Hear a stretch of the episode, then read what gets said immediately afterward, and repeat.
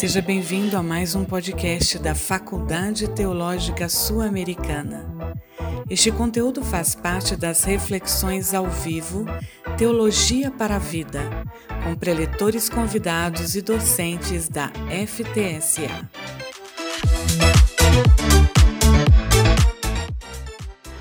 Olá, boa noite para você uma vez mais, que está aqui conosco, fiel, participando das nossas lives aqui da Faculdade Teológica Sul-Americana de Londrina. E você que talvez nunca tenha participado, nós também damos as boas-vindas para você aqui. Hoje o nosso tema é um tema que talvez alguns de vocês, nós estejamos experimentando, colegas, que é a questão da fadiga da pandemia. É, para isso, nós temos duas pessoas uh, muito especiais da nossa caminhada, do nosso coração, e eu já vou trazê-las para vocês é, conhecerem e vou apresentar e fazer uma breve introdução dessa noite aqui. Nós temos o privilégio de receber conosco a Yara Monteiro, e antes que eu apresente a Yara, eu te dou a oportunidade, Yara, de você dar as suas boas-vindas ao nosso público. Boa noite a todos, é um prazer muito grande poder compartilhar um pouco com vocês do que eu tenho estudado sobre a pandemia. E eu estou bem feliz por estar aqui. Obrigado, Jorge, obrigado à escola que me convidou para esse momento. Obrigado você, Yara, por estar aqui conosco. Deixe-me falar um pouquinho da Yara. Ela tem um currículo assim tão grande que não dá nem tempo para a gente ficar falando muita coisa, de tanta coisa que a, a Yara tem feito e tem se especializado. É, dentre tantas qualidades e qualificações da Yara, eu destaco que ela é psicóloga é, e possui formação em terapia familiar é, sistêmica e também em psicologia hospitalar. A Yara é especialista em terapia de casal e família pelo Centro é, para a Saúde da Família da Universidade de Chicago.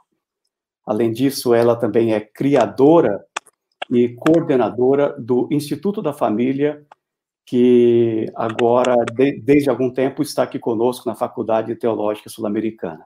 Ela também coordena o intercâmbio né, no, com Wheaton College, é, dos Estados Unidos, e também todo ano tem um workshop internacional que acontece é, anualmente aqui na Faculdade Teológica Sul-Americana. Então, que privilégio seu ter uma psicóloga com tanta formação para estar falando de um tema do qual ela tem se debruçado e tem estudado. Então, privilégio ter você conosco aqui, Yara.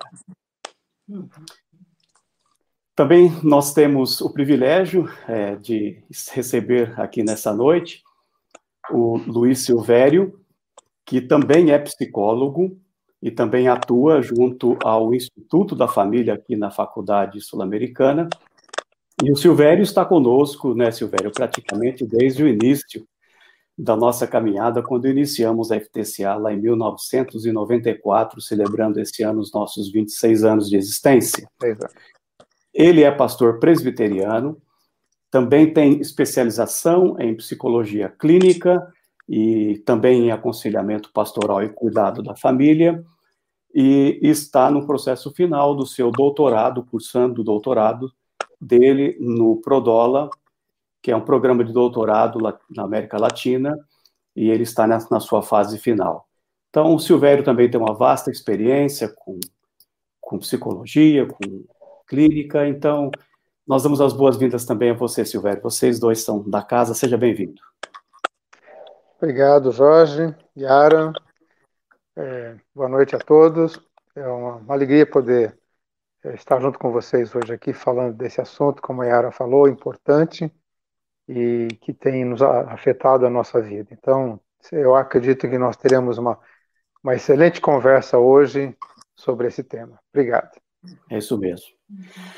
E antes de nós, então, darmos início aqui, nesses primeiros 30 minutos, com a fala da Yara a respeito a, a, a fadiga da pandemia, é, ainda dá tempo de você, quem sabe, mandar um link nosso, convidar algumas pessoas. E, especialmente, se você sabe, tem conhecimento de alguma pessoa que está passando por esse momento tão difícil, né, com essa fadiga Quem sabe você, enquanto a gente vai dando prosseguimento aqui, não corre aí nas suas mídias sociais e convida essa pessoa para estar conosco, tá bom? Vai ser um ato de misericórdia e de compaixão sua ao fazer isso. Então, agora nós vamos ficar com a Yara nesses próximos 30 minutos e daqui a pouco nós voltamos para ter uma interação com ela e com o Silvério. Yara, Deus te abençoe. É aquilo que você preparou para trazer a nós, ao público do Brasil, e tem gente, inclusive, muitas vezes da África, que de fala portuguesa, viu, Yara, que nos acompanha. Geralmente tem um público grande que nos acompanha. Então, aquilo que você preparou, fique à vontade e nós estamos ansiosos para ouvir o que você tem a nos dizer. Uhum, ok, muito obrigada. Como eu disse, é um privilégio para mim, né, nessa noite, poder compartilhar com vocês de alguma coisa que tem me acompanhado, de inquietações que eu tenho tido e tenho vivido nesse tempo de pandemia. Mas, na verdade, tudo começou em 2009, quando houve a pandemia do H1N1. Eu contraí o H1N1 e fiquei nove dias em isolamento hospitalar, com pneumonia. Foi um momento muito difícil na minha vida, muito difícil de gerir, muito difícil compreender, mas foi um divisor de águas na minha vida, porque uma Yara antes do H1N1 e uma Yara depois do H1N1 e eu comecei a ficar intrigada com os efeitos psicológicos que eu vivi naquele momento, o estresse, que tem o estresse da enfermidade, tem o estresse da Covid-19 agora, teve o estresse do H1N1 e também tem o estresse geral, que é o estresse da pandemia, que esse todo mundo está vivendo, não só quem adoece ou que adoeceu. E então, eu, nesse tempo, desde a pandemia de 2009, que foi uma pandemia muito diferente dessa, porque nós não tínhamos toda a informação que temos hoje, essa é uma pandemia agora que tem um poder midiático muito grande é, em torno dela. Então, nós sabemos tudo o que está acontecendo no mundo inteiro em tempo real em 2009 já havia um pouco, mas não havia tudo que há hoje. Eu fiquei internada no hospital com um telefone fixo. Então, imagina, um telefone fixo para poder me comunicar. Hoje, né, temos a possibilidade de falar com vídeo, com áudio, com mensagens, é muito diferente. E é, em dezembro, eu estava no Sudeste Asiático, em dezembro de 2019. Quando voltei ao Brasil, é, então comecei a ouvir notícias sobre é, o coronavírus, sobre esse vírus que tinha aparecido na China, em Wuhan, e que era um vírus letal. Muitas pessoas estavam profundamente enfermas e estavam eh, morrendo. Eu, assim, acendeu a minha luz amarela. Eu comecei, mas que vírus é esse? Comecei a ler, eu vi. Aí eu vi um vídeo é, que a CNN fez em Wuhan e depois em outras cidades da China, onde houve lockdown, que era algo que eu nunca tinha nem ouvido falar que existia esse, esse lockdown.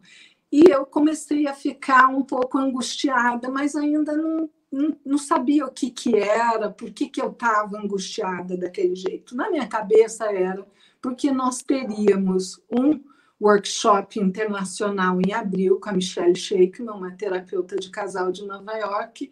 Eu falei, e se esse vírus chega aqui? Ele está lá na China, mas se acontece? Começou a passar na minha cabeça, mas achei que eu estava maluca pensando nisso. No carnaval, é, nós estávamos viajando e eu comecei a ler as notícias que o vírus chegou na Itália e que as fronteiras de algumas cidades no norte da Itália tinham sido fechadas e que as pessoas não podiam ir e vir. Aquilo me trouxe muito desconforto. Eu comecei a pensar: nossa, mas e se isso acontece aqui? E se isso chega aqui?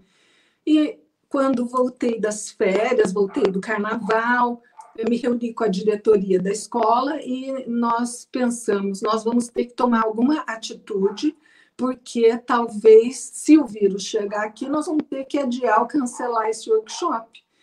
E rapidamente o vírus chegou e de um dia para a noite a nossa vida mudou. A nossa vida mudou, nós tivemos que é, parar com tudo que estávamos fazendo, e aí começou a acontecer um estresse da pandemia.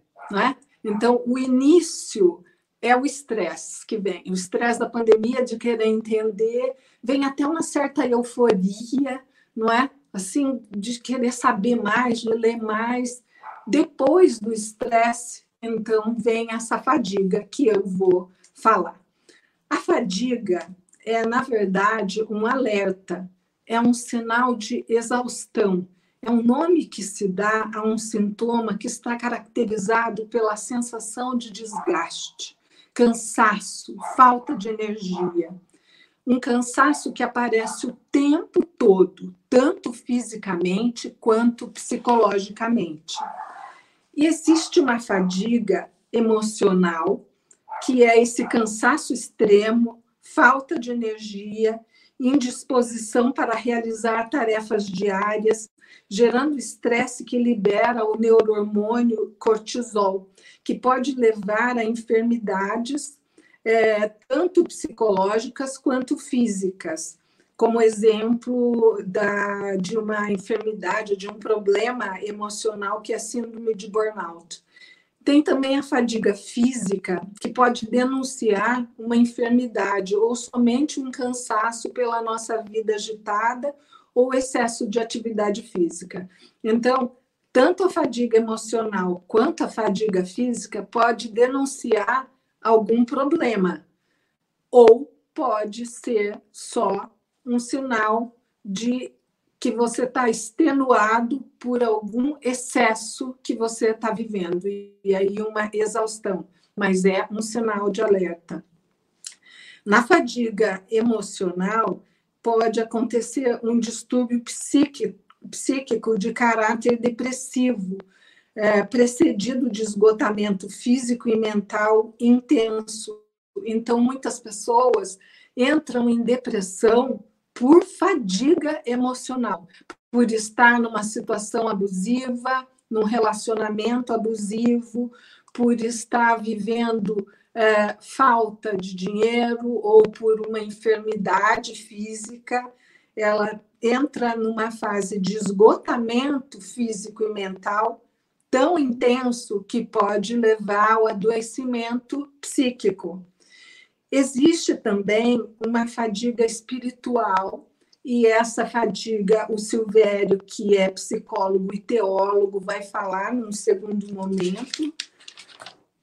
Existe a fadiga de compaixão, que é uma fadiga que os profissionais da relação de ajuda experimentam os profissionais da relação de ajuda, seja o médico, seja o psicólogo, seja um cuidador, enfermeira, fisioterapeuta, o fonoaudiólogo, o dentista, todos que trabalham na relação de ajuda podem sofrer de fadiga de compaixão. Tem sido descrito como o custo do cuidado. A fadiga de compaixão acontece por aqueles que estão em dor emocional muito intensa. Quando são cuidados, o cuidador ele sofre junto com o seu paciente, com o seu cliente. Ele, ao se colocar no lugar do outro, ele começa a experimentar essa fadiga. É, Figley, em 1982, começou a estudar, pesquisar e descreveu para nós, começou a descrever para nós a fadiga de compaixão. O trabalho de ajudador ou de relação de ajuda requer que o profissional abra seu coração e mente para seus clientes, pacientes ou aconselhados. Infelizmente, o processo de empatia, que é fundamental na relação de ajuda, é o que faz o ajudador mais vulnerável. Então, nós temos visto agora, na pandemia, com a Covid-19, que os profissionais da área de saúde estão vivendo uma fadiga de compaixão muito grande. Nós temos visto alguns relatando que dormem duas horas ou no máximo quatro horas por noite, exercendo a sua profissão de cuidado. E isso faz com que o cuidador, o profissional da área do cuidado, fique profundamente vulnerável, ele é afetado pelo seu trabalho. Muitas vezes ele fica tão vulnerável que ele acaba é, adoecendo, como no caso daquele médico em Wuhan, jovem médico, que foi o que é, percebeu que o vírus era muito letal, ele acabou morrendo. Então, ele, é, ao exercer a sua profissão com tanta dedicação, ele acabou adoecendo, porque a fadiga de compaixão ela faz com que haja uma diminuição da nossa imunidade. Então, nós precisamos estar dentro e fora das situações, tendo empatia, mas também cuidando de nós. Numa situação de pandemia, mesmo aqueles que não estão exercendo o cuidado com o outro, ele está vulnerável e suscetível às notícias, notícias de amigos, notícias da TV, de pessoas públicas, e então é, ele fica vulnerável e ele começa a ter essa mesma fadiga de compaixão. A fadiga de compaixão pode levar a uma fadiga secundária, que é a pessoa que cuida ou a pessoa que está muito envolvida com o problema do outro, e agora na pandemia todo mundo está envolvido com todo mundo, na, na, no jornal só se fala disso, a pessoa começa a sentir os sintomas que o outro sente. Então, vocês devem ter ouvido falar, muito falar de pessoas que é, vão ao supermercado, isso já aconteceu comigo, à noite fica com dor de garganta. Pronto, peguei o Covid, não é? Ou tem dor de cabeça, é, são, tem, tem alguns sintomas. Por quê? Porque ao se colocar no lugar do outro, ao ouvir a história do outro, ele começa a viver essa fadiga de compaixão. É uma fadiga da misericórdia que tem. É, ele se coloca no lugar do outro, como eu coloquei, e passa a sentir os mesmos sintomas do outro. E aí vem a fadiga da pandemia. A OMS declarou o coronavírus como pandemia em 11 de março. Desde então, passamos a fazer o que nos é pedido para fazer. Passamos a ficar encurralados, isolados em nossas casas, ou tendo que trabalhar com uma guilhotina no pescoço, de que a qualquer momento poderíamos ser contaminados. Tivemos que fazer muitos sacrifícios. Difícil enumerar todos. Quanto mais se estende o tempo da pandemia de isolamento, maior a fadiga e mais riscos nós corremos. A psiquiatra em Portland, Kathleen Zerb, ela diz que essa extensão do tempo da pandemia e do, e do isolamento aumenta a fadiga, e quando aumenta a fadiga, nós temos a diminuição dos nossos mecanismos de defesa de nos cuidar. Então, por que que alguns de nós parou de estar vigilantes? E como superar isto? A fadiga da pandemia, que na verdade é porque há uma guerra com um inimigo invisível, porque quando o inimigo é visível, é tudo mais fácil, quando é subjetivo, é, envolve muito mais estresse, não é? Então, a fadiga da pandemia faz com que não prestemos mais atenção às regras impostas para evitar o contágio. Então, não lavando as mãos, como no início, é, saindo mais para a rua, usando menos o álcool gel, não usando máscara. E saiba que você não está sozinho. A, a, a fadiga da pandemia é algo que está sendo estudado no mundo inteiro. Os psicólogos, psiquiatras, médicos têm pesquisado sobre isso e têm visto que o mundo todo tem passado por isso, pela fadiga da pandemia. Este é um fenômeno chamado, que já é chamado de fadiga de cuidado, algo que o nosso cérebro faz, que ocorre quando as pessoas ficam com pouca motivação ou energia para cumprir regras de segurança. Então, há uma diminuição porque as pessoas não estão mais tão motivadas, elas não estão mais com tanto medo, e aí elas diminuem as regras que são fundamentais de segurança para não serem contaminadas. Segundo Jaqueline Golan, professora de psiquiatria da Northwestern University, passamos a ficar impacientes com avisos e não acreditamos que é relevante ou real não enfatizamos o risco atual. Passamos a não ter mais comportamento seguro, como lavar as mãos, novamente, usar as máscaras e o distanciamento social.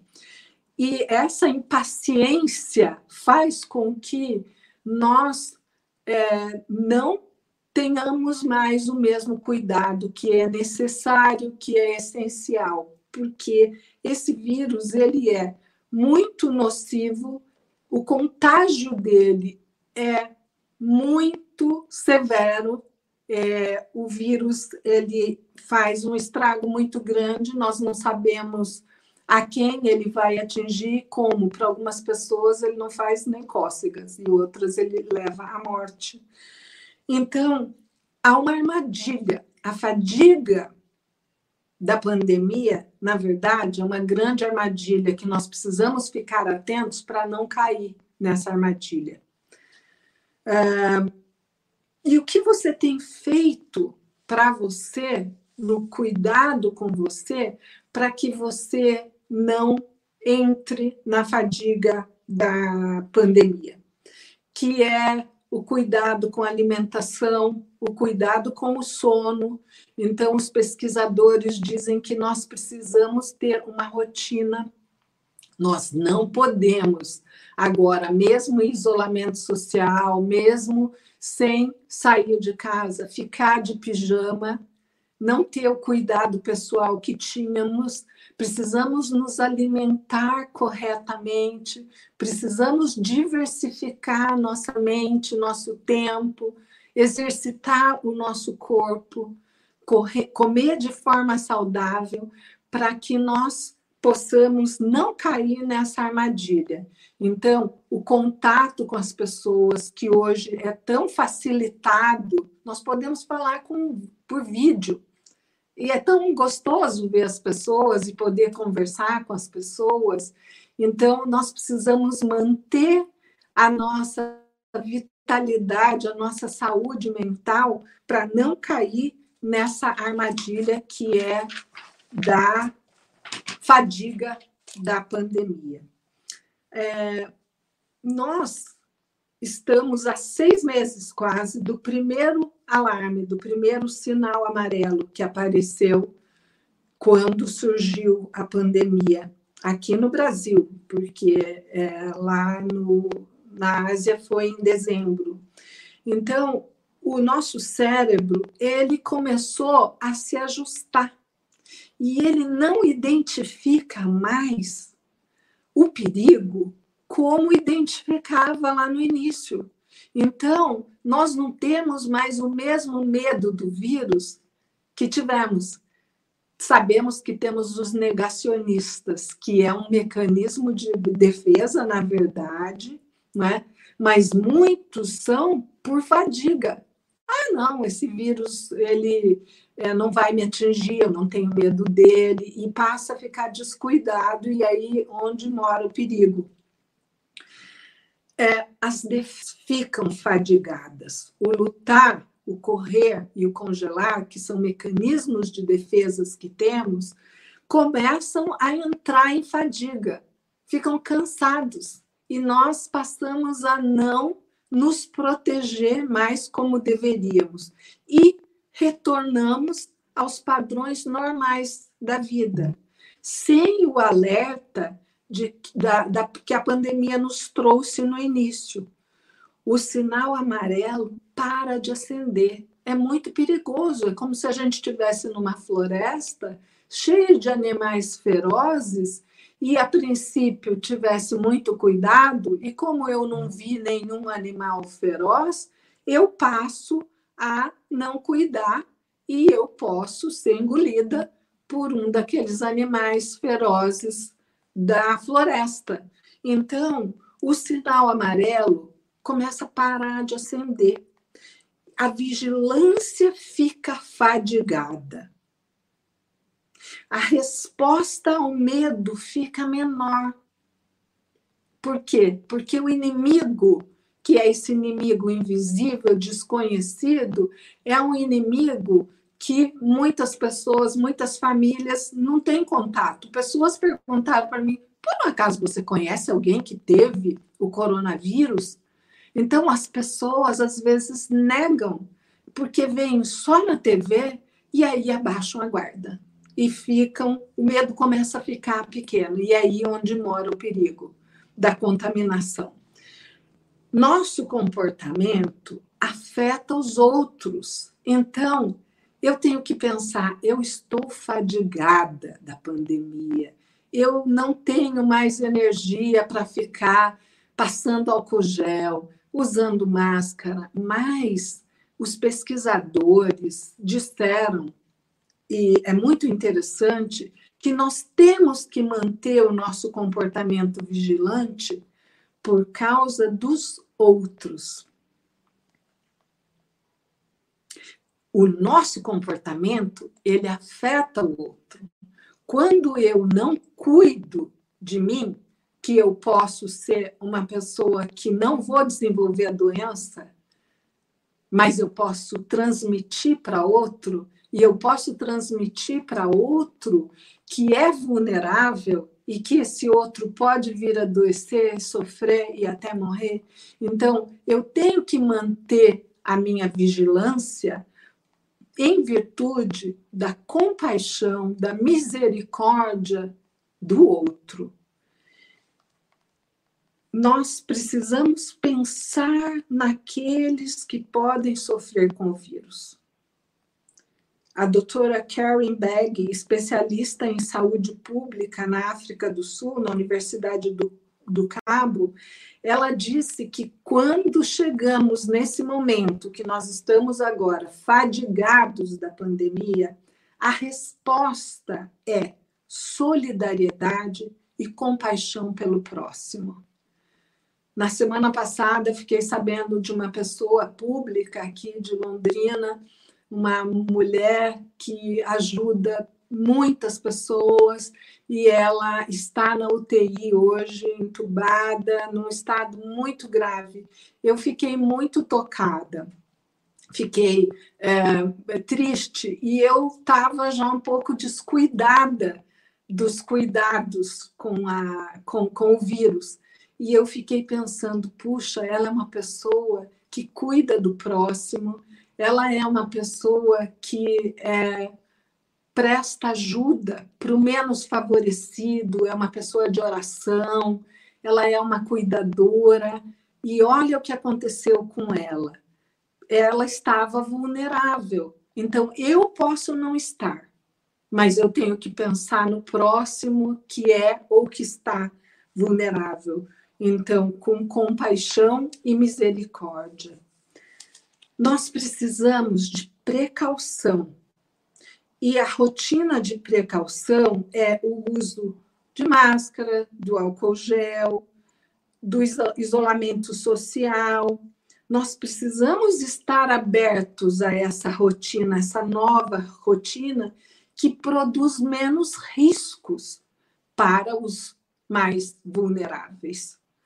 É, essa deve ser a motivação, o cuidado conosco, mas também com os outros. O ser humano precisa de alguma previsibilidade mas nós não temos previsibilidade no caso dessa pandemia, porque tudo aquilo que tem sido estudado ainda não tem sido comprovado. Então, é importante que nós estejamos em alerta, nos cuidando e cuidando do próximo. É, nós vivemos com alguma imprevisibilidade hoje e isso gera, na verdade, muito estresse. Precisamos cuidar do nosso estresse, precisamos ser cuidados. Então, se você está vivendo essa fadiga da pandemia, ou se você está vivendo estresse, porque tem o estresse também da enfermidade, aqueles que passaram pela enfermidade depois vivem o estresse pós-traumático. Se você viveu, está vivendo isso, precisa de uma ajuda. E o que essa pandemia tem trazido de bom para nós, muitas coisas, mas uma das coisas é o acesso à saúde mental pela internet, os atendimentos online. Tem organizações que oferecem profissionais para te ajudar. É, ainda ontem conversava com uma amiga, psicóloga também, e pensando o quanto nós estamos vivendo algo novo hoje, que é essa possibilidade de estar longe fisicamente, mas às vezes muito perto daquele que sofre. Como nós agora, que estamos próximo de várias pessoas no Brasil e também o Jorge falou na África, que tem a extensão da FTSA, os nossos professores da FTSA que vão lá dar aula nas escolas de teologia que estão nos assistindo. Essa proximidade é algo novo e que pode ser muito útil para a nossa sociedade. É, o Dr. Stephen Taylor, da Universidade de British Columbia, em Vancouver, no Canadá, ele escreveu um livro, curiosamente, é, o ano passado. E ele, no ano passado, escreveu sobre a pandemia. Em outubro, ele publicou esse livro, que é A Psicologia das Pandemias. E ele falou nesse livro sobre fatores estressores relacionados às pandemias. O que foi muito interessante, depois, se vocês quiserem pesquisar o nome dele, vocês vão ver, e aí tem também alguns artigos aqui no Brasil já falando disso, da similaridade com das pandemias, dos aspectos psicológicos e das questões que aconteceram, por exemplo, na gripe espanhola, 1918, 1919 e agora, em 2020 muitas questões, a resistência ao uso da máscara, remédios que cada um falava. É interessante, lá é, diziam que se você usasse o Vic Vaporub, passasse no nariz e na bochecha, o vírus não entrava. Tem muitas coisas muito interessantes para entender o que acontece com as pandemias. E ele fez esse estudo comparativo mas eu vou falar um pouquinho aqui do que ele falou sobre o estresse relacionado à pandemia. Por que, que o estresse é, é, é tão elevado? E aí, é, o cortisol, que é um neurohormônio que nós temos quando nós acordamos para a gente levantar da cama e começar o dia, quando você vive uma situação de estresse, esse neurohormônio ele passa a ser produzido o tempo todo, o dia todo, abaixando a imunidade, você ficando vulnerável, tanto às doenças emocionais quanto físicas. Ele coloca da incerteza sobre o perigo e mortalidade, porque nós humanos, a gente não fica pensando toda hora que, que nós vamos morrer, não é? O ser humano tem o medo da morte, que é um medo que nos protege, é um mecanismo de defesa muito importante, o medo da morte, mas nós ficamos pensando nisso todo o tempo. Só que com uma pandemia, essa incerteza e o perigo da mortalidade fica pairando no ar.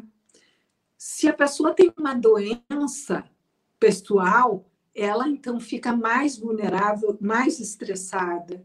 A morte dos, ent, dos entes queridos. É, agora, nas mídias, a gente vê né, as pessoas nas UTIs, eles mostram o tempo todo o que acontece. Eu tenho amigos que pais morreram de Covid e que não puderam é, ser velados, que não puderam se despedir. Então, isso tudo gera um estresse muito grande.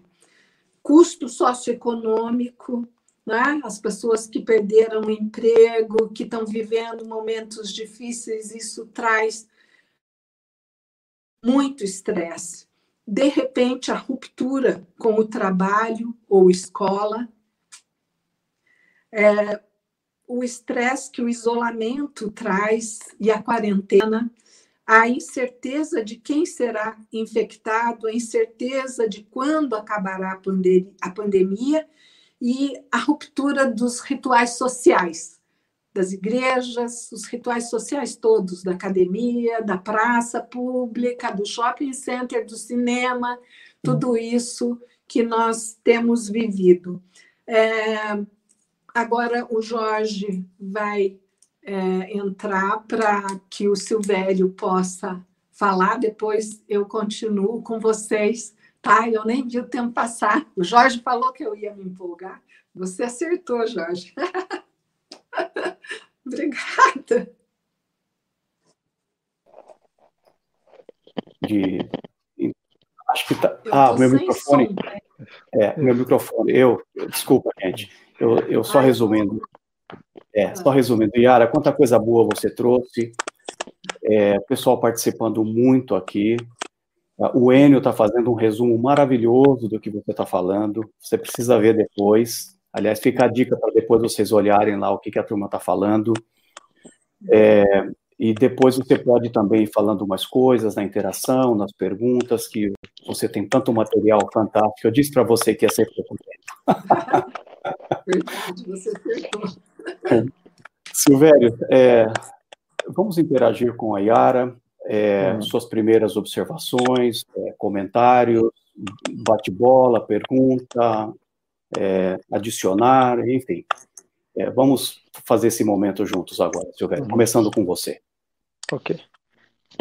Yara, muito, muito bom o que você falou, Jorge já citou isso, e enquanto você falava, eu fazia algumas anotações aqui também, e me lembrei aqui que é, existe uma pandemia, é, é uma fadiga da pandemia, mas a sociedade humana já vinha com uma outra fadiga de um outro período, se a gente pode chamar de pré-pandemia que são essas as nossas as nossas escravidões, né? Do trabalho, da tecnologia, do tempo e ambas essas fadigas, esses esses sinalizadores da, da, da nossa condição humana e da nossa saúde mental, né? Ambas é, é, trataram de mostrar a nossa fragilidade e comprometeu, por um lado, a saúde mental, né? o quanto que hoje tem de, de pessoas é, com sofrimento psíquico, e, e, por incrível que pareça, é, a gente observa também muita gente em um certo sofrimento espiritual, que daqui a pouco eu posso falar alguma coisa disso. É, o que mais que você poderia dizer para a gente desse momento é, é, da, da, da Covid, em termos do, do, que a saúde mental foi afetada? que quadros né. É, adviram e, e, estão surgindo por conta da Covid? Uhum. Então, o que os pesquisadores dizem é que quem já tinha previamente alguma enfermidade psíquica Então, nesse momento, foi exacerbado, primeiro porque os cuidados foram interrompidos, não é? Muitas pessoas acabaram com medo de ir procurar ajuda, de continuar o seu tratamento, é, então interromperam medicações importantes, interromperam terapia. Muitas pessoas, no meu caso mesmo, muitas pessoas que eu acompanhava em terapia não quiseram a terapia por vídeo e algumas pessoas mantiveram, mas outras não. E as pessoas que têm problemas psiquiátricos e que precisam de um acompanhamento é, acabaram sendo prejudicadas com a interrupção do tratamento. E também quadros ansiosos, não é? Pessoas obsessivas, tem algumas enfermidades que o sofrimento é maior. Você nota alguma algum já sinal, alguma presença de pessoas aí com, com, com síndrome do pânico, por exemplo, como uma reação a essa, a essa ameaça? Porque é, é, você falou bem no começo, é um vírus letal, violento, desconhecido, um inimigo uhum. invisível, uhum. e chega-se ao ponto de, de, de já temos pessoas aí com algum quadro de síndrome do pânico, por exemplo? É, sim, quadros de ansiedade generalizada, uhum. né? com síndrome do pânico. Por quê? Porque o isolamento hospitalar, o isolamento em casa já é difícil. Então, eu conheço pessoas que ficaram só em isolamento domiciliar. Já é muito difícil. O medo que você vai disseminar o vírus pela casa, se tem criança que vai passar para criança ou que vai passar para o idoso. E também quando há o isolamento hospitalar, quando vai para UTI, é muito difícil. Não tem como não elevar o nível de adrenalina, de estresse e de ansiedade. Eu passei por isso. Eu fiquei nove dias em isolamento, meu filho com três anos de idade. Eu com muito medo do que essa enfermidade iria me trazer. Eu não dormia à noite. Eu não dormia. O meu nível de ansiedade era tão alto que isso, a descarga de adrenalina era tão grande, não ter com quem conversar, os médicos só te olham da porta, todo mundo paramentado, né? Oito médicos falaram para mim: nossa, esse vírus é horrível, a gente nunca viu um vírus como esse, olha o estrago que ele faz tão rapidamente. É a mesma coisa agora com o coronavírus. Então, não tem como controlar esse nível de ansiedade, a não ser buscando, tendo alguma ajuda. Porque a pessoa sozinha, então daí entra o recurso da espiritualidade, entra o recurso né, de profissionais da área da saúde mental, da pastoral, da psiquiatria, que podem ajudar para que não haja um quadro que leva à síndrome do pânico.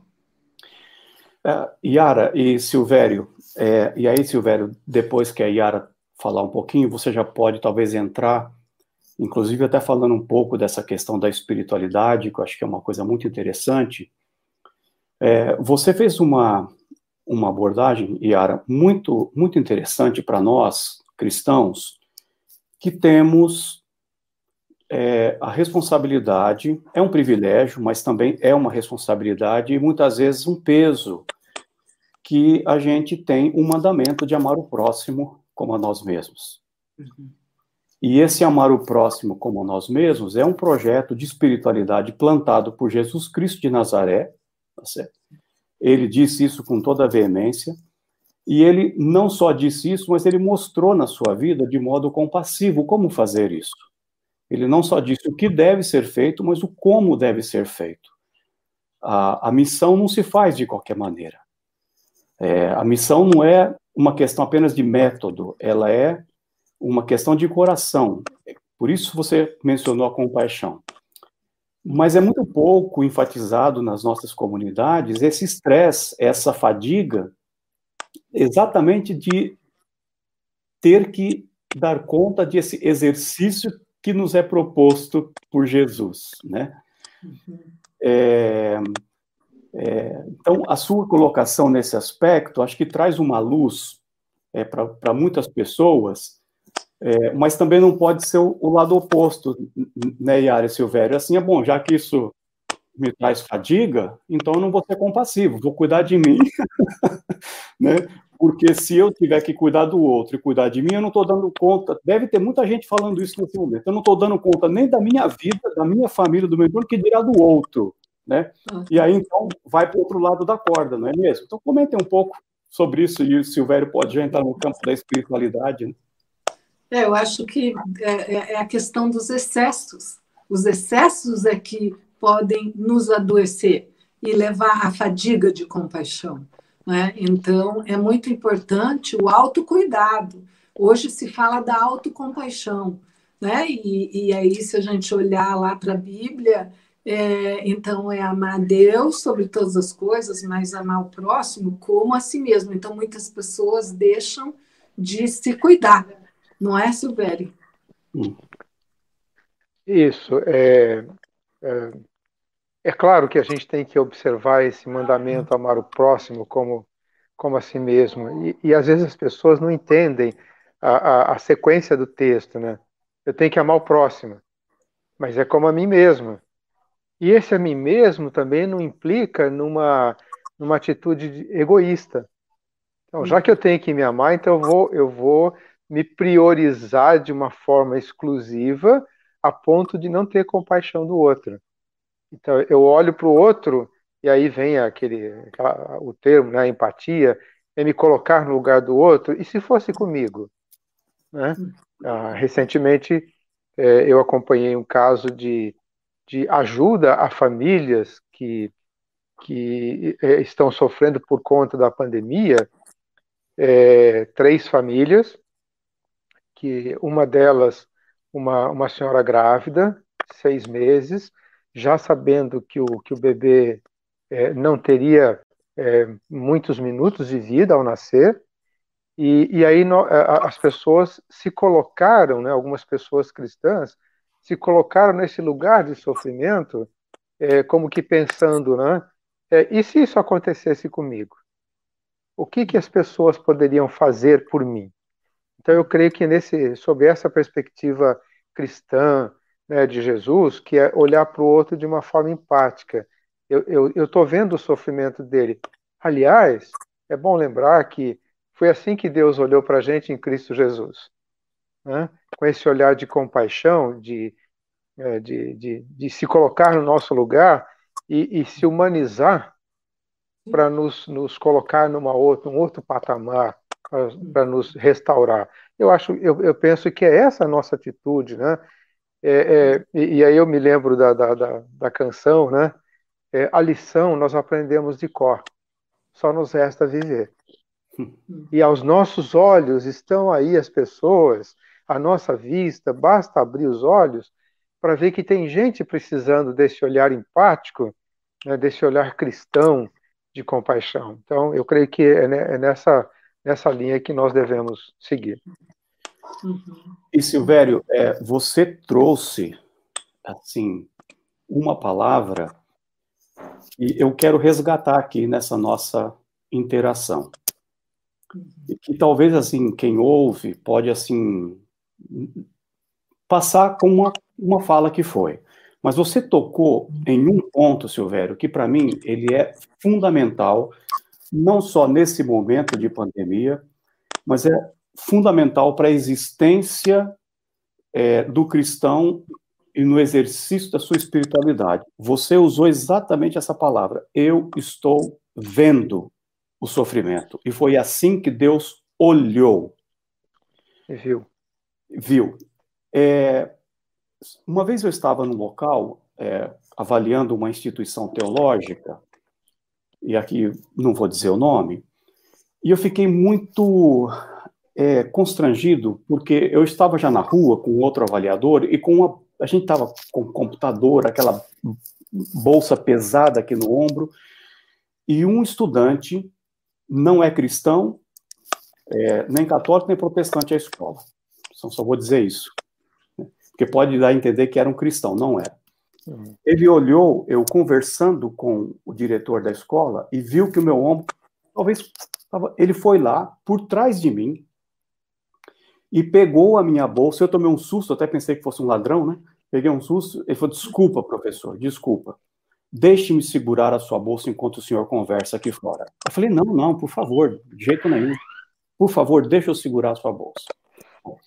Num outro momento, eu estava falando alguma coisa, alguém viu que a minha boca estava seca, foi lá, deu uma volta, trouxe um copo de água e disse assim: Beba, professor, o senhor está precisando. Aquilo foi, e outros exemplos. Eu cheguei para o diretor da escola e perguntei assim para ele: Eu estou encafifado com uma coisa. Esses seus estudantes, eles são tão servos, sem que ninguém peça, eles têm uma atitude de servo tão tremenda, como que você ensina eles a serem servos? Ele falou, não ensino. Eu falei, não? Não, eu não ensino. Então, por que, que eles são servos? Se, se diferenciam de outras pessoas?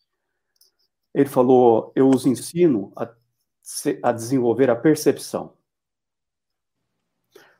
E ele me deu uma das maiores lições da minha vida, vinda de um não cristão. Ele diz assim: a percepção precede o serviço.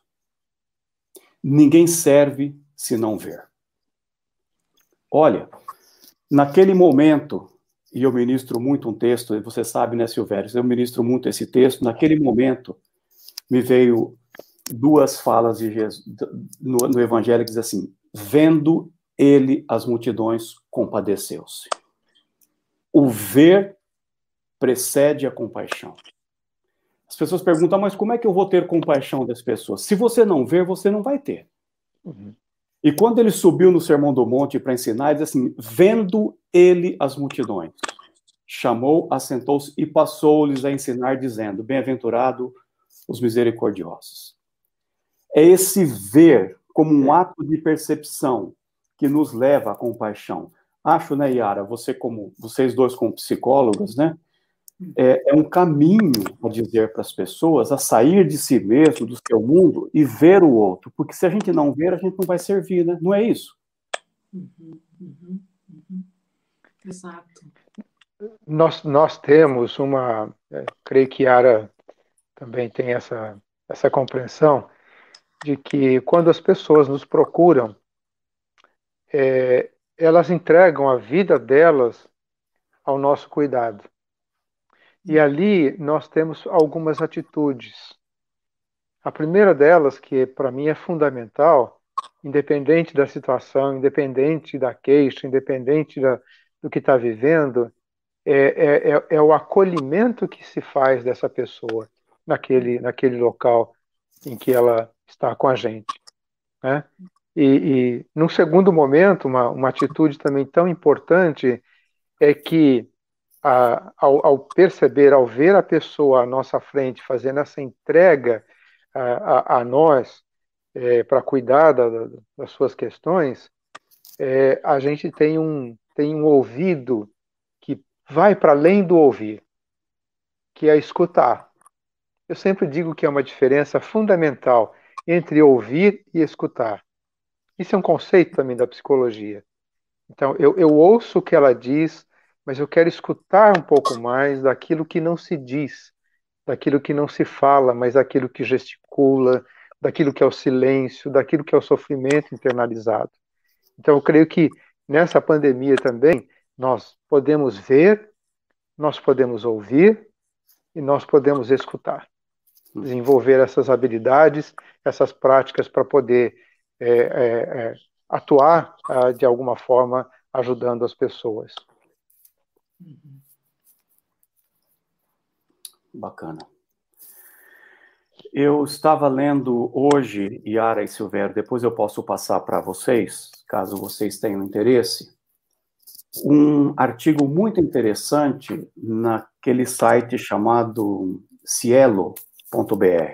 Tem vários artigos acadêmicos lá, muito bacana. E eu estava lendo um artigo justamente com esse tema, fadiga dois pontos, uma análise do conceito. Uma análise do conceito. E foi escrito por três enfermeiras, que na época, acho que foi em 2005, não foi para agora. Foi escrito por três enfermeiras da, é, na, pelo menos na época, da Escola de Enfermagem da Universidade de São Paulo.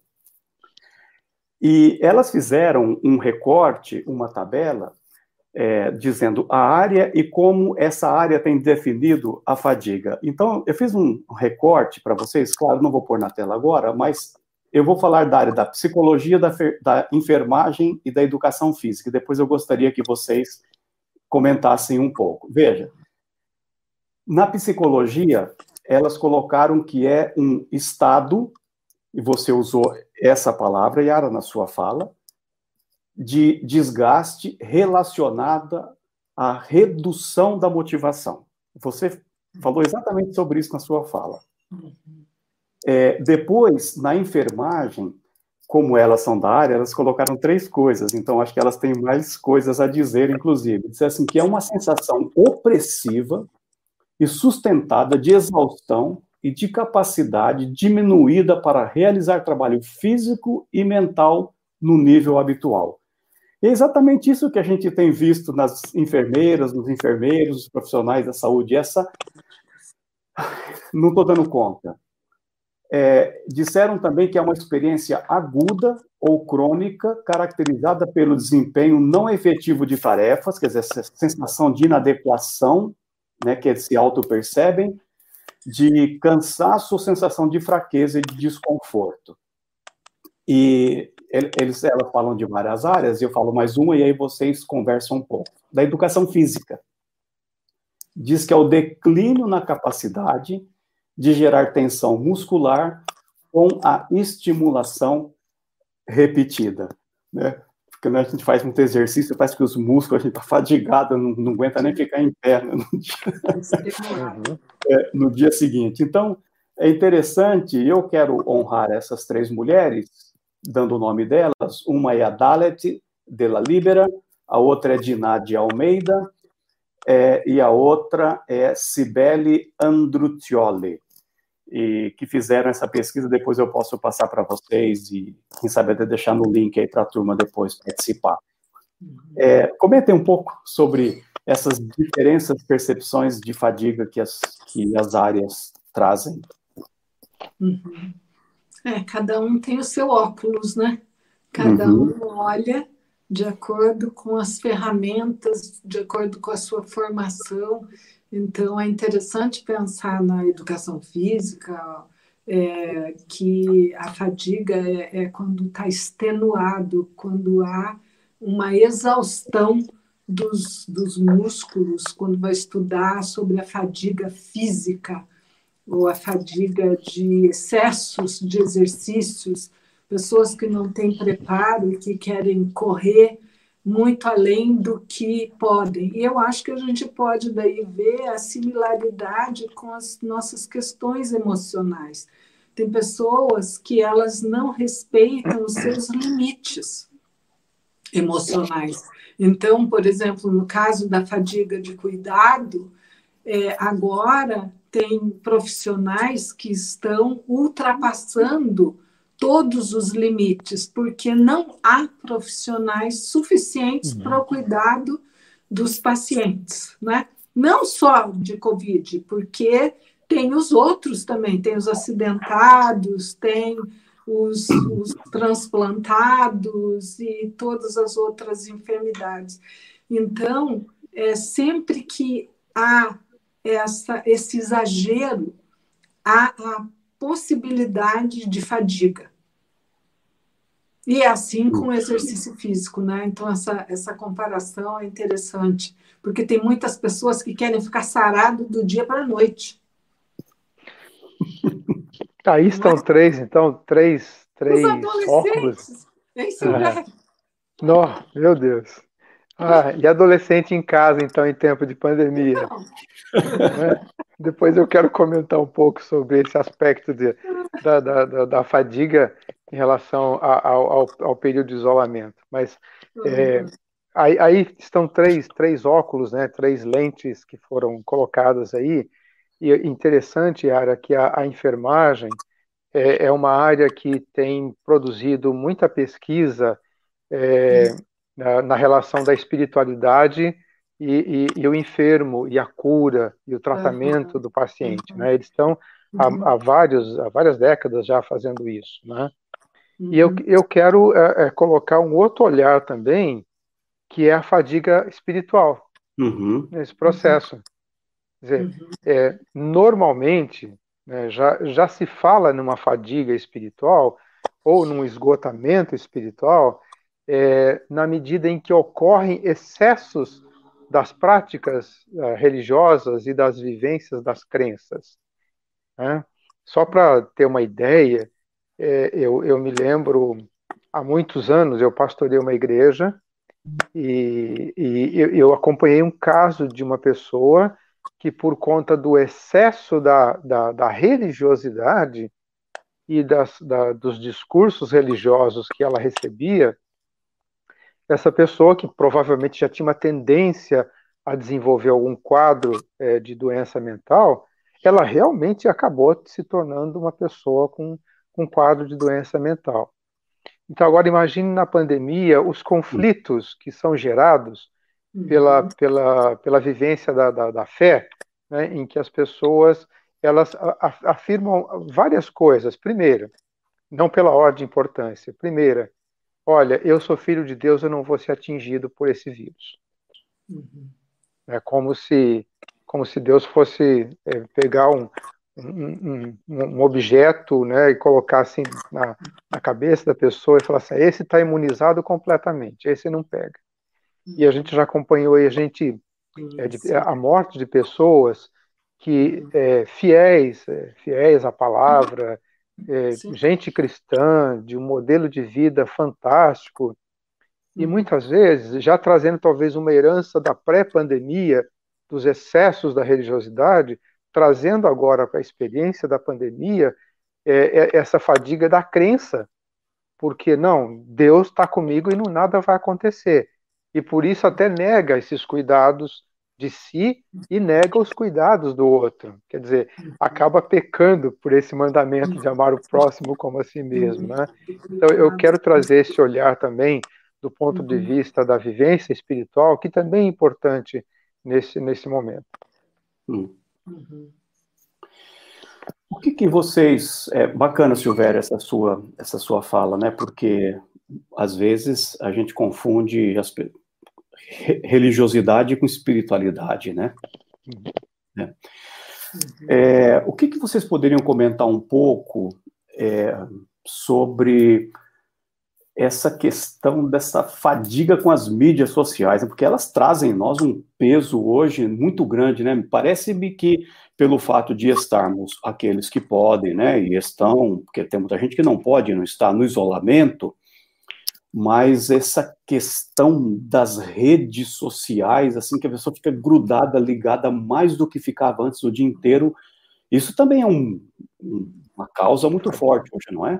Então, tem, tem alguns pesquisadores que estão pesquisando sobre a fadiga de tela, não é? Que, assim, muitos trabalham com a tela todos os dias, é, só que quem não trabalhava usava a tela, às vezes, como um lazer, usava esporadicamente, num determinado tempo do dia. Só que passou a usar a tela o dia todo e à noite. Então, as crianças que não tinham tanto contato com a tela, os adolescentes, passaram a ter contato com a tela aula, e aí depois eles têm um momento de lazer deles, que são os videogames, encontrar os amigos na tela, porque eles não podem sair. Então, uhum. há um esgotamento, há fadiga de tela hoje. E o que um autor coloca é que o que é mais nocivo é ficar rolando a tela nas mídias sociais. Isso é mais nocivo, é mais extenuante para ver as mídias sociais. Exatamente isso que você colocou. Isso é o que gera mais estresse. Isso que nós estamos fazendo agora, e eu que tenho atendido agora também por vídeo, não sinto tanto estresse. mas acompanhar todas as notícias, todos os amigos, todos os grupos de WhatsApp, todo o Instagram e o Facebook, isso é extenuante. Silvério, você ia fazer o um comentário. É, nós já vimos de uma, de uma condição bem complicada antes da pandemia, que eh, eu tenho falado que a gente está ficando é, escravo da tecnologia e escravos da tela. É, essa, essa, rolagem de tela é terrível, porque é, ela, é, ela é instigadora, né? ela parece que gera um certo prazer para algumas pessoas, né? ou para muita gente que quer ver a próxima novidade, que quer ver a próxima notícia, que quer ver o próxima fofoca, né, que quer ver a... É uma, é, é uma compulsão, né? Compulsão, é, uma compulsão. Quer ver mais isso, né? Então, até algum tempo nós, nós brincamos que logo, logo a gente ia ter comunidades terapêuticas para dependentes de tela, ao invés de outras comunidades terapêuticas. Eu não sei se já, já, já existe, né? Mas já, nos Estados não, Unidos já existe. Então, já, já, já é uma realidade, então. É, uhum. eu, eu creio que esse é um desafio para nós, especialmente para nós pais. É, eu sei que o momento é difícil, por exemplo, adolescentes que estão dentro de casa tendo aula online, quando eles detestam a aula online. Né? É, por mais que se esforcem, eles não gostam. Eles gostam do computador, eles uhum. gostam de jogar, né? É, de... Aqui em uhum. casa, a palavra que eu tenho mais ouvido de, de, de computador é LOL. LOL é um jogo, né? E que os meninos, por não poderem sair, eles estão direto nisso, né? Eu tenho dia que eu olho para um assim e falo assim, lá vem LOL, né? Porque é o assunto deles. E preocupa, porque uh, o, o, tanto de horas que se fica na frente de uma tela é, é que pode trazer consequências para pra, as pessoas. Isso, isso de fato é, nos preocupa. Mas no momento a gente quase que não tem alternativa, né? estando dentro de casa. É, nós não podemos sair na praça do aeroporto, por exemplo, para jogar um futebol com as crianças. Não pode fazer uhum. caminhada. estamos entendendo que é um momento e uma necessidade, um cuidado. Mas uhum. eles estão dentro de casa, né? Eu, eu quero aproveitar esse, essa fala, desse momento, para citar um caso que não é sobre tela, Jorge, mas é so, sobre um sofrimento das pessoas que estão dentro de casa. É, eu tenho uma, uma família de amigos no interior de São Paulo e essa semana nós conversamos e a, e a avó da, da, da, criança, a criança não tem dois anos ainda, não tem. E ela já tem um bom vocabulário, né? é, uma, é uma graça, menina e ela está dentro de casa o tempo todo por causa do isolamento, né? Mas há dias eles saíram e na calçada ela viu uma criança e, e, e, a, e a menina de menos de dois anos disse assim: Olha, mamãe, uma criança. Você pensa no sofrimento de uma criança pelo, pelo isolamento que está. Os adultos os idosos que gostam de dar aquela saidinha para fazer qualquer coisinha na rua. Hum. E a gente fica preocupado, né? E já me botaram nessa dos, dos, dos, é, dos do, de risco, né? Do grupo de risco, que eu já passei de 60. E eu, ah, mas eu tenho que ir em algum lugar, aqui ou ali, mas quando a gente vai, você vai com todo cuidado. Então, é, eu até pegando esse, essa, essa fala aí da, é, das telas também, né? a, de estar dentro de casa, é, eu quero perguntar para a Yara também, se você me permite, Jorge, é, saber o seguinte: como que tem sido é, os conflitos familiares entre, entre os, e conjugais por conta do isolamento? Como é que tem, tem aparecido já isso também? Tem aparecido, assim, então, os casais ou as famílias que não têm uma rotina, que tinham conflitos prévios, com esse isolamento social, estar muito junto, houve um, um aumento de uhum. conflito.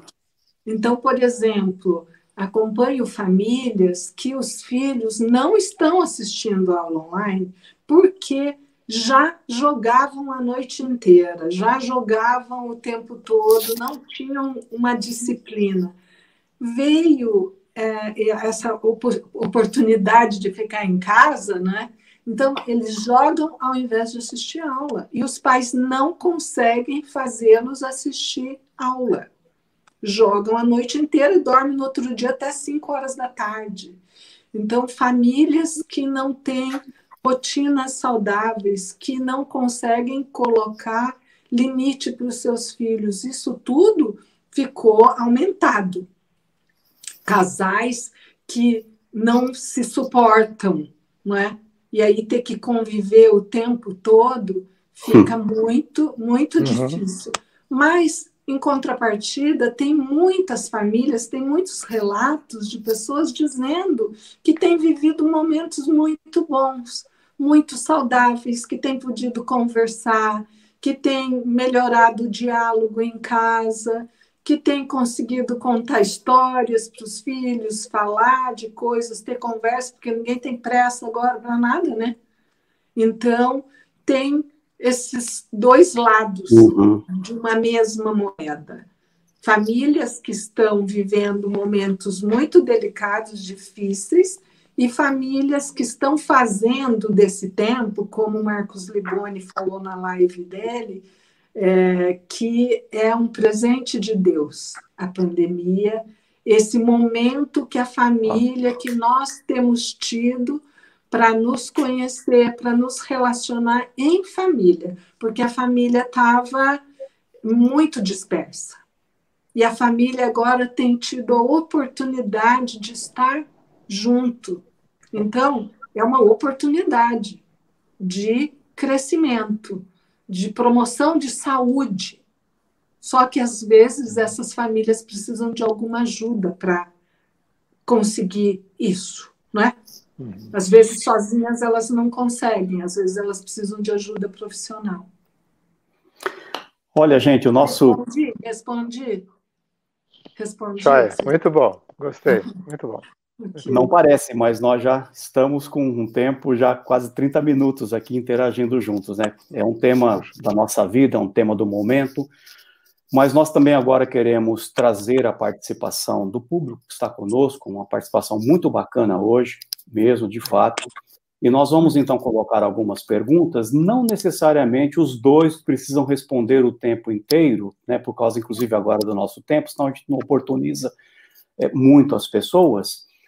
É, então a gente vai meio que distribuindo, mas tem perguntas, então vamos para esse período agora de perguntas e respostas, e a gente vai trazer algumas já para vocês na tela, tá bom? Então vamos lá, vamos começar com as nossas perguntas, que é, ó, o pessoal está participando. E a Mariana é da nossa própria faculdade, né? está aqui já conosco há algum, algum tempo conosco, e ela pergunta o seguinte: poderias falar se existe uma fadiga de informações? A gente estava falando até um pouco sobre isso agora, há pouco, mídias, redes, né?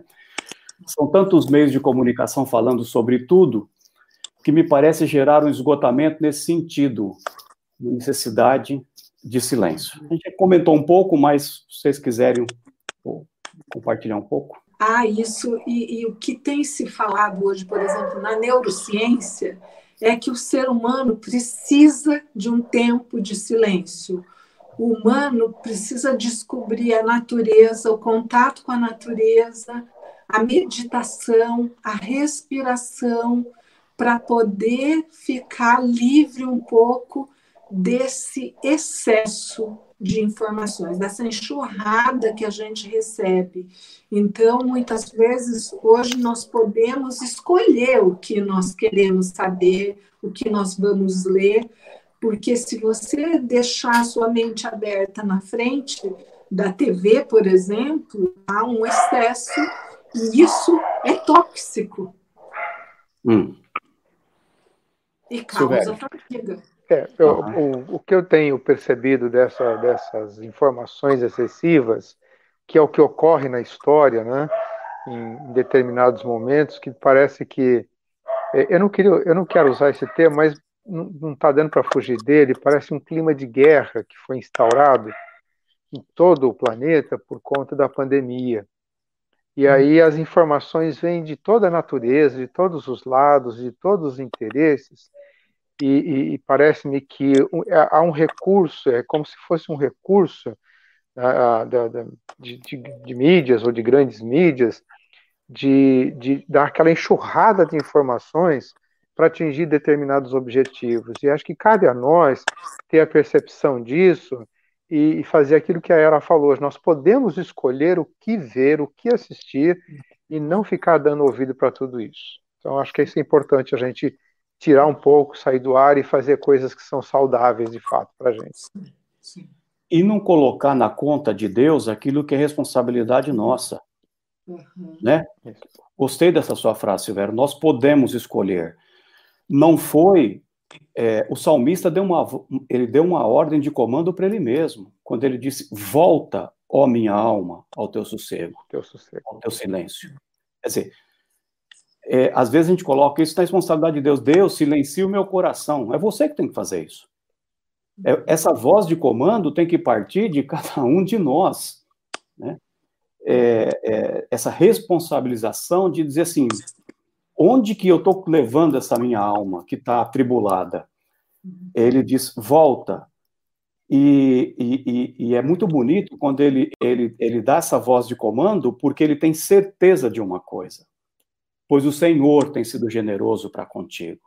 Quer dizer, silenciar-se ou buscar essa, esse apaziguamento, essa quietude, nessa solitude, esse silêncio, é também um reconhecimento da generosidade de Deus nas nossas vidas. Você pode perceber que a pessoa que não reconhece que Deus é generoso para com ela, ela é uma pessoa tribulada, ela é turbulenta, ela é barulhenta, ela gera ruídos. E esse é um momento muito propício para essas pessoas fazerem isso, para nós fazermos isso. Gerar ruídos, ruído, barulho, barulho, barulho quando a gente tem que dar uma voz de comando, volta a minha alma. Volta a minha alma. Muito interessante isso daí. Olha, a próxima pergunta é do Arturo. O Arturo. Pois Jorge, não. quero falar que é, um versículo que me acompanha desde 2009 é aquietai-vos e saber que eu sou Deus. Então, foi uma das coisas que eu aprendi em nove dias de isolamento hospitalar, é aquietar minha alma agitada, e é, porque né, Deus ele disse que era para quietar, para saber quem é Ele. É na quietude, é na solitude que nós desenvolvemos intimidade com Ele. É, e, o, e, o, profeta disse que a vossa salvação né, está no sossego, né, no silêncio, mas vós não os quisestes, né? O profeta denunciou. Né? Uhum. Próxima pergunta é do Arturo Menezes Villanueva. O Arturo tem participado, viu, Arturo? Obrigado pela sua participação. É um querido irmão nosso em Cristo, lá da cidade de Natal, e tem aqui participado sempre. Arturo, você é uma preciosidade, viu? Saiba disso. Na sua experiência, na experiência de vocês, em resumo, que lições importantes precisam ser sistematizadas na pandemia como base para uma ação de prevenção da fadiga na pós-pandemia em forma sistemática.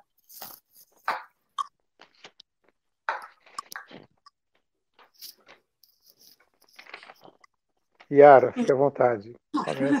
É, na verdade, o que a pandemia pode nos trazer é um, uma, uma, uma questão aí que a gente poderia falar muitas horas sobre isso, que é resiliência. Então, nós podemos ter um ganho, porque é na adversidade que nós somos fortalecidos, não é?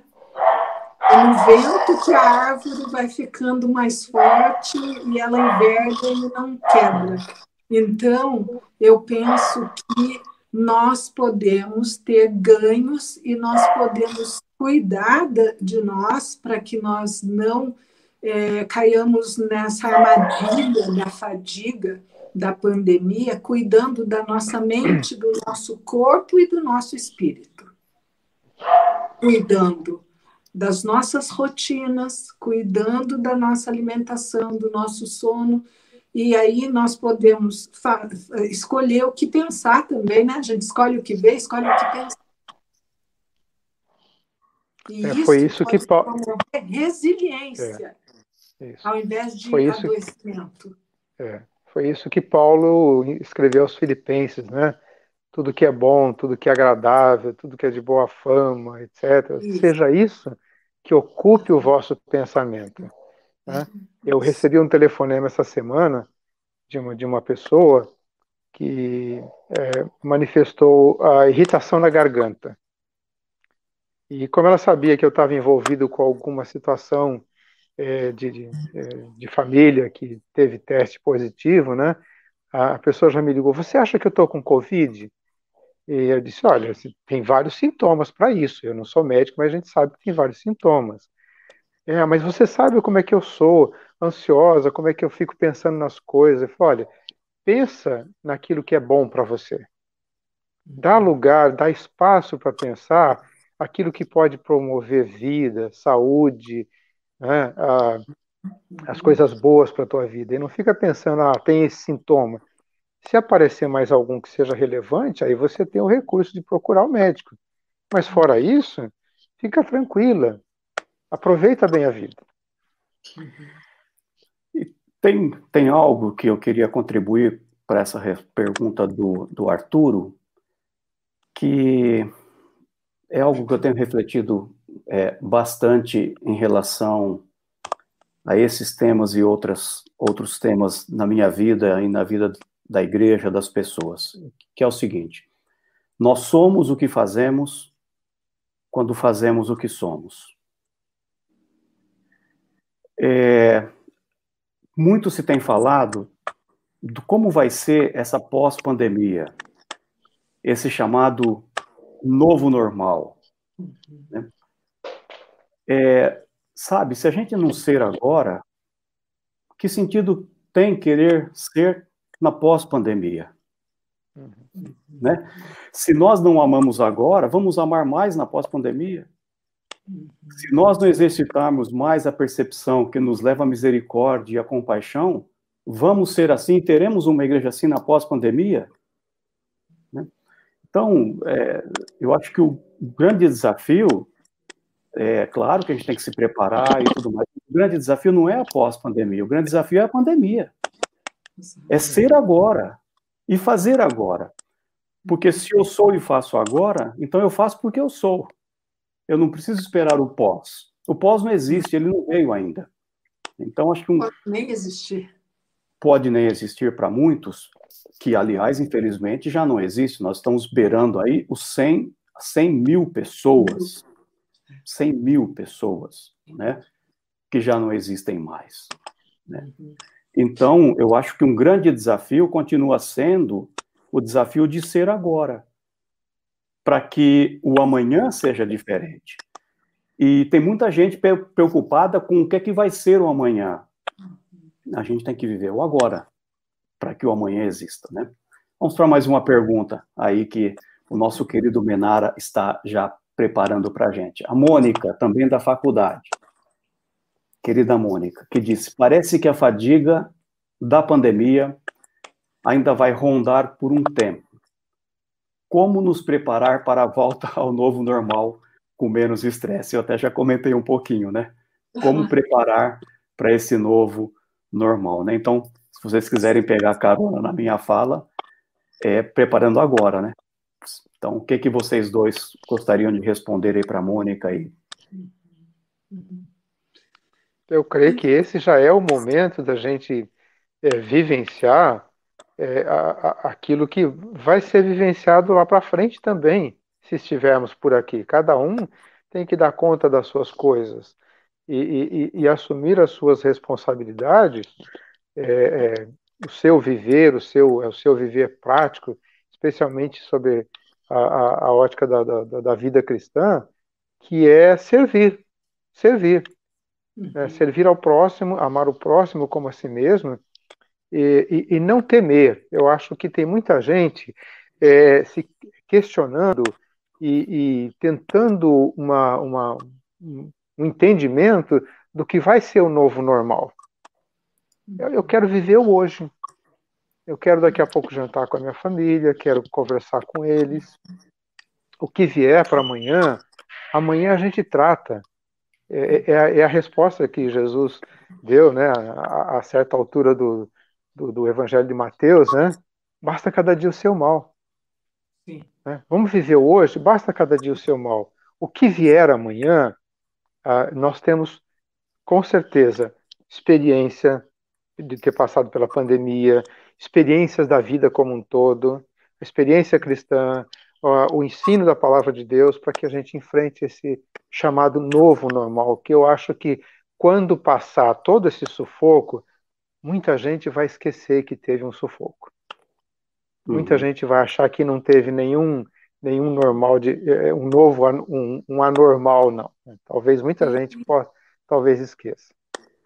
E veja bem, assim como muita gente que adoeceu agora, porque muitos não vão adoecer, muitos adoeceram, foram curados, né? mas muitos vão descobrir coisas muito interessantes sobre a vida, que é viver uhum. hoje, que é escolher o que ver, que é escolher o que pensar, que é escolher como cuidar de si, cuidar do seu corpo, da sua alimentação, que é promoção da resiliência que é, apesar da adversidade, crescer, que é tentar ressignificar e olhar o lado bom das coisas. Tem uhum. muita gente que está se queixando demais da pandemia, está se queixando demais do isolamento social.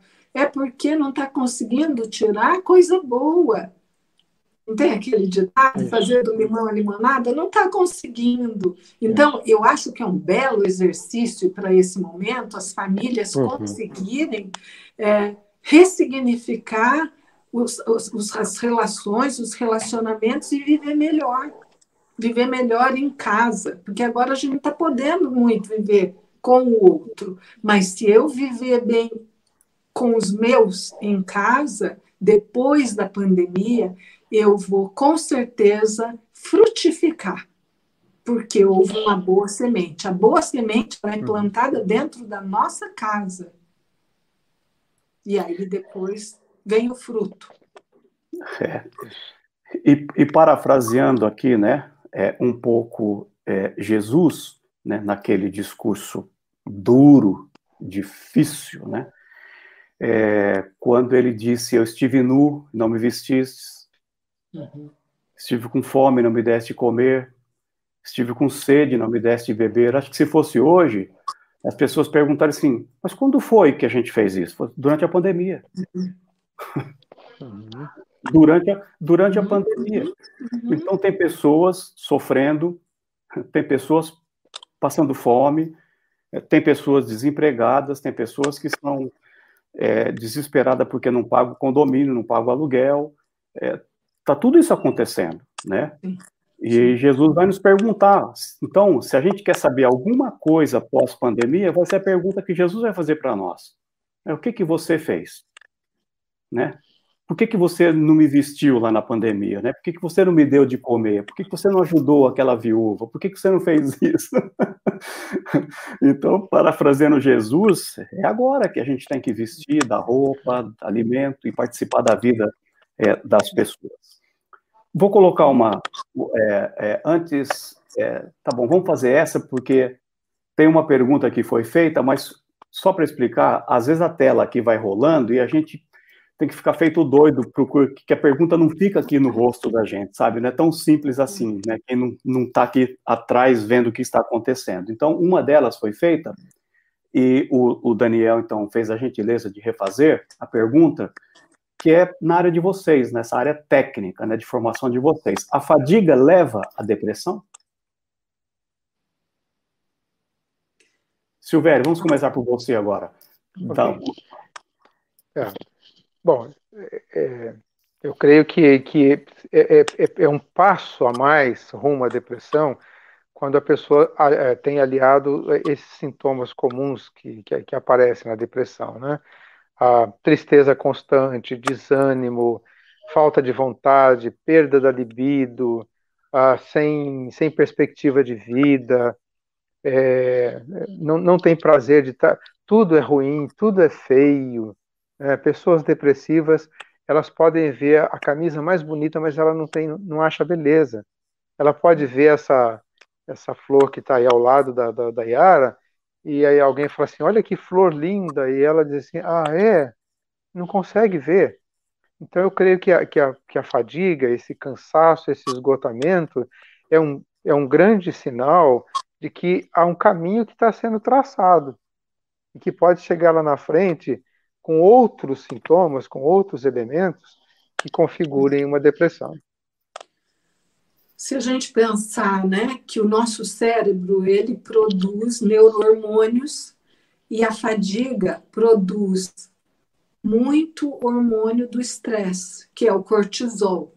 E o cortisol, quando é produzido em excesso, vulnerabiliza a pessoa. Ela está sempre em estado de alerta, sempre em estado de alerta, com medo que vai acontecer alguma coisa, aí ela tem a fadiga, ela fica extenuada, e ela pode não conseguir enxergar as coisas boas e ela pode não ter os hormônios da alegria, porque o, o hormônio do estresse ele vem e ele toma conta de tudo. Então, ela não consegue ter esse hormônio que produz alegria, contentamento, que são as serotoninas, né, a dopamina, dopamina. numa boa uhum. conversa, nos relacionamentos, e aí oportuniza o surgimento da depressão, pensando em termos cerebrais por que, que a fadiga pode levar à depressão. Porque por isso que é importante. Fica com uma, um estresse crônico e aí não, uhum. ela não consegue viver outras coisas, ela não consegue uhum. diversificar a sua vida. Uhum. E, e é importante deixar claro que a depressão tem um componente fisiológico, né? É, é, é, da própria natureza do, do corpo, né? Da, da produção dos hormônios, porque há, há muito se tem essa, essa, esse conflito né, de achar assim, não, depressão é, é frescura, a depressão é coisa do diabo, a depressão é espiritual.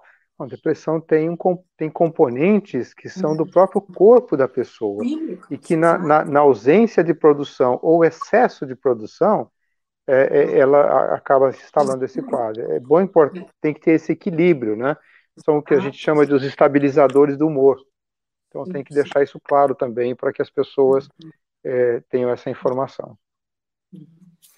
É, e talvez até nesse sentido, é, Menara, eu vou, você está me ouvindo aí, eu vou colocar aqui nisso que o Silvério acabou de falar, o Enio faz essa, essa, essa pergunta se a fadiga da pandemia pode ser o mesmo que a neurastenia, né? Essa acho, né? Vocês são os profissionais aí, é, essa perda de interesse, né? Essa, essa, é, essa, esse quadro de inatividade que, que vai levando a pessoa a uma disposição irritadiça, pessimista, zedume, nessa né? neura que vai vindo. Acho que é mais, não sei se é isso que, eu, que o Enio quis dizer, mas vocês são da área, né? Então, o que, que você poderia dizer aí, Yara, para falar com o Enio um pouquinho? Sim. Então, a fadiga, na verdade, é por excesso de cuidado a princípio, e aí esse excesso de cuidado é como é, é, usar um exemplo assim, como você entra numa piscina gelada e a hora que você entra na piscina gelada você quer sair correndo, você acha aquilo horrível e depois o seu cérebro vai acostumando, acostumando, acostumando, você já não acha tão gelado mais, porque as suas defesas diminuíram. Isso é a fadiga, quando o seu cérebro já não identifica mais perigo. Uhum. Silvério. Oh, tranquilo, concordo. Podemos, podemos seguir com outras perguntas aí. Perfeito. Uhum. Tá ok. Tem a, a pergunta da, da Zilma é, Bueno, uhum. de Camargo, que diz: e qual a diferença entre fadiga, depressão e estresse? Então, o pessoal está interessado com algumas questões técnicas, né? Conceituais. Uhum. Interessante. Uhum. Vocês podem falar um pouquinho aí sobre isso? Depressão, como, é, aliás, é, é, fadiga como esse excesso né, de cuidado, é, depressão como um quadro instalado de vários, de vários elementos, né, de vários sintomas. E, e o estresse tem, um, tem, uma, tem algo interessante, é, porque todo mundo acha que o estresse é uma coisa ruim, né? E tem o estresse positivo e o estresse negativo.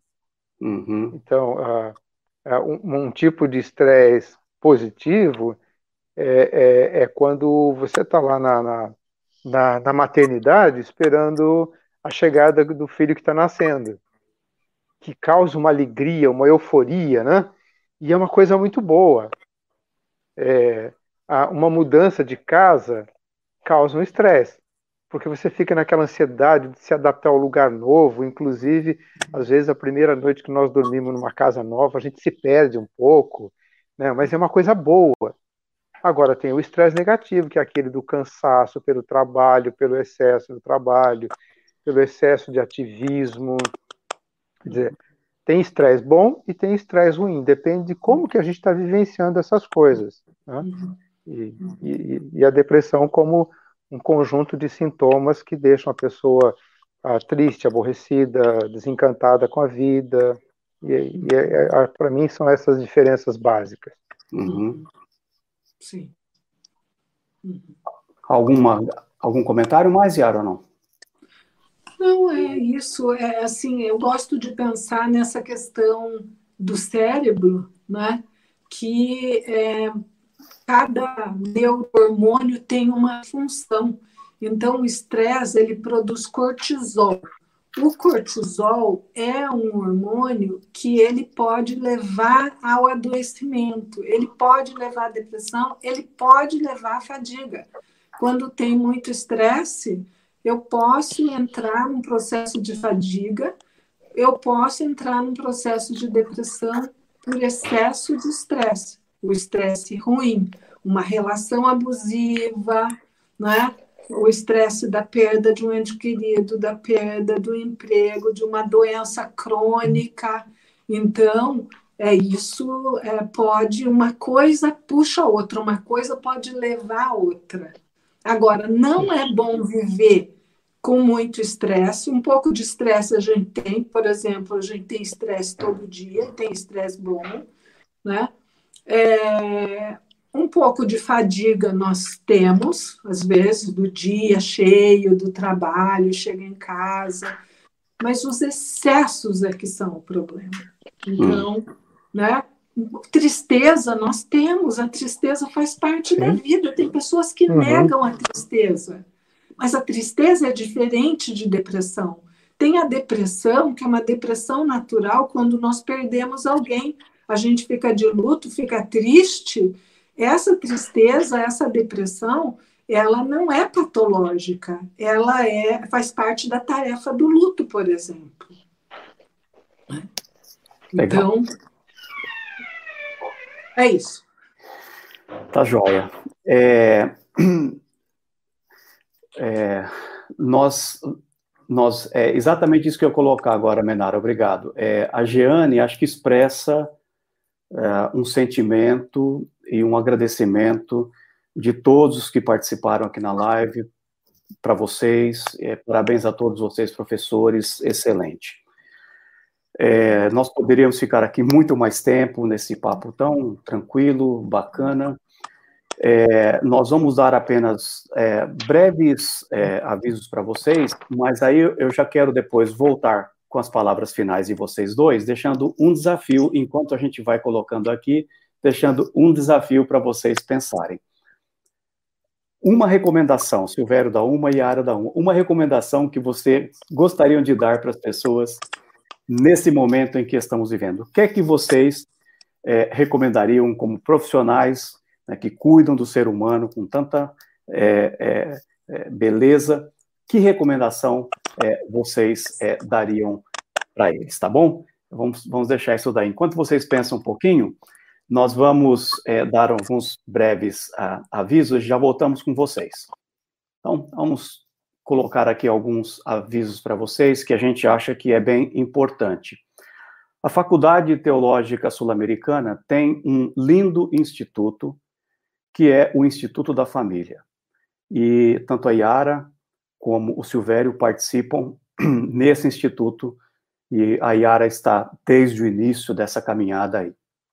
E esse instituto sempre está promovendo é, cursos, reflexões, conferências, é, congressos, e tem essa, essa especialização de neuropsicologia que você pode fazer. Como vocês viram hoje, muita coisa passa, né, pela questão do cérebro. Então, há uma especialização e você pode depois entrar no nosso site e, e, se informar melhor a respeito dessa especialização. Também tem uma outra especialização que foi muito mencionada aqui também já nos comentários, que é a formação em terapia de casal e família.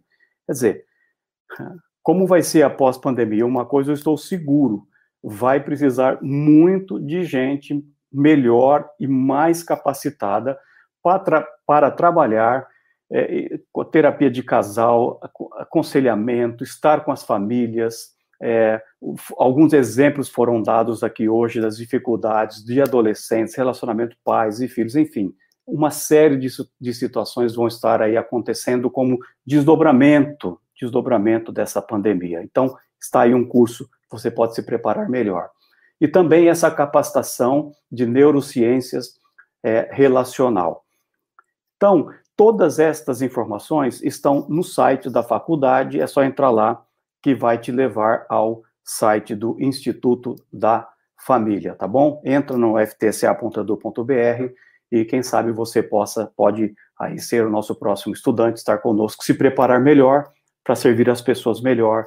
a partir de uma perspectiva cristã, é, é, evangélica e também da palavra de Deus e com todo o cientificismo necessário é, do campo também da psicologia. Então, eu vou trazer agora, é, primeiro, você, Silvério, para dar a sua, a, a sua palavra final para a nossa turma. Que recomendação, Silvério, você traz para o nosso pessoal?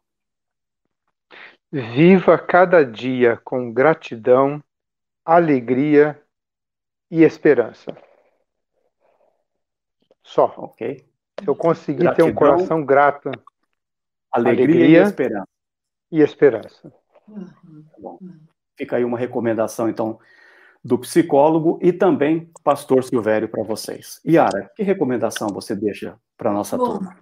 Como o nosso tema foi a fadiga, da pandemia, eu queria deixar para você não descuidar, não cair nessa armadilha, porque a fadiga da pandemia, se todo mundo é, tiver e não cuidar, pode vir o que a gente chama de segunda onda da pandemia, ou então o lockdown, que ninguém quer a segunda onda e ninguém quer o lockdown.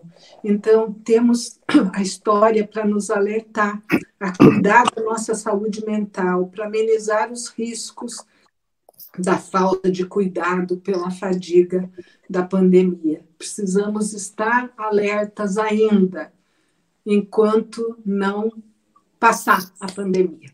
É isso. Muito obrigada. Mais uma vez, Silvério, muito obrigado né, pela sua participação conosco hoje, obrigado, pelo, seu, pelo seu tempo que você dedicou não só à Faculdade Teológica Sul-Americana, mas um serviço que você prestou é, a essas pessoas que estiveram aqui e tantas outras que no futuro é, vão ouvir porque fica gravado aqui, né?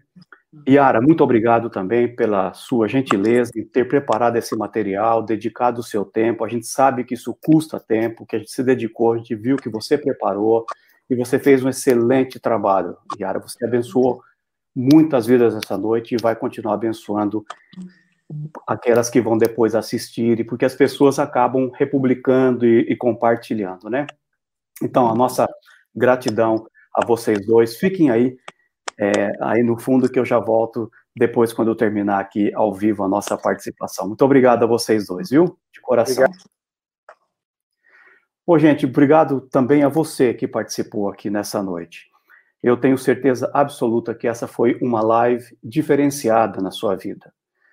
Uma live pensando exatamente nesses processos em que eu passo, você passa e que nós estamos passando. Então, também a nossa gratidão por você ter se dedicado e nós esperamos que vocês tenham sido ricamente abençoados e que isso leve vocês a tomarem atitudes e ações necessárias de cuidado de si mesmo para enfrentar esses dias e esses dias possam ser convertidos em bênção para você e também para a vida dos outros. Muito obrigado pela sua participação. Fique conosco. Segunda-feira temos mais com temas pertinentes para a sua vida, para a teologia, teologia para a vida.